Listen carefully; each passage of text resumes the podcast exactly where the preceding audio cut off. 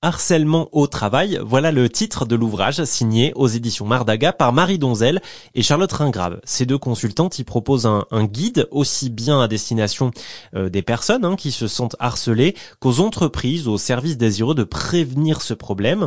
Elles répondent à des questions simples. Comment repérer le harcèlement moral? Le harcèlement sexuel est-il comparable? Comment des personnes qui n'ont pas de mauvaises intentions au départ terminent par devenir harceleuses? Comment protéger les victimes? Les deux autrices insistent aussi sur l'opportunité pour les entreprises de prévenir plutôt que de guérir. Euh, alors, il y a plusieurs niveaux de prévention. Hein. Euh, il y a des niveaux de prévention qu'on appelle euh, primaires, qui sont très en amont, pour éviter que les choses se produisent, pour créer des cadres de travail sains et sereins, inclusifs, dans lesquels tout le monde peut s'épanouir et travailler convenablement.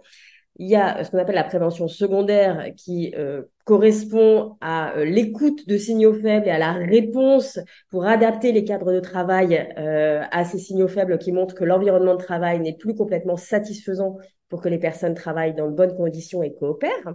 Et puis, il y a ce qu'on appelle la prévention tertiaire, c'est, je dirais, quand la maison brûle et que donc c'est la crise.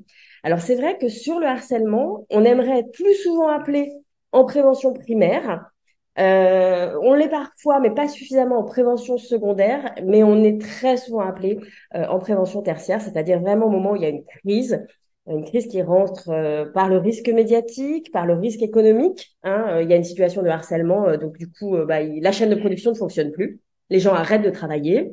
le risque juridique éventuellement, voilà. Mais c'est en ça qu'on est des gestionnaires de crise. Donc on nous appelle le plus souvent sur les cas de harcèlement quand c'est déjà vraiment euh, très pourri. Dans leur ouvrage Harcèlement au travail, les deux autrices proposent toute une série euh, de solutions pour accueillir la parole, agir et réagir avec mesure, prévenir aussi les risques.